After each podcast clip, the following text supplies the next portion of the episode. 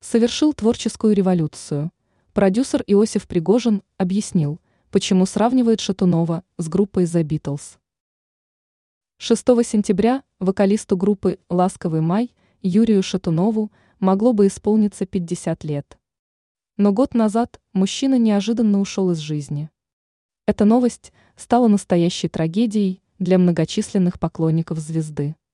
Недавно журналисты пообщались с представителями сцены, которые наблюдали процесс становления Шатунова.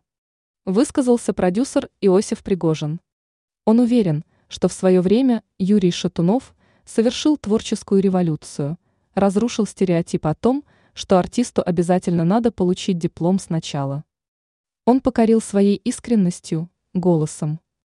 Даже без специального образования он стал кумиром миллионов, который собирал стадионы.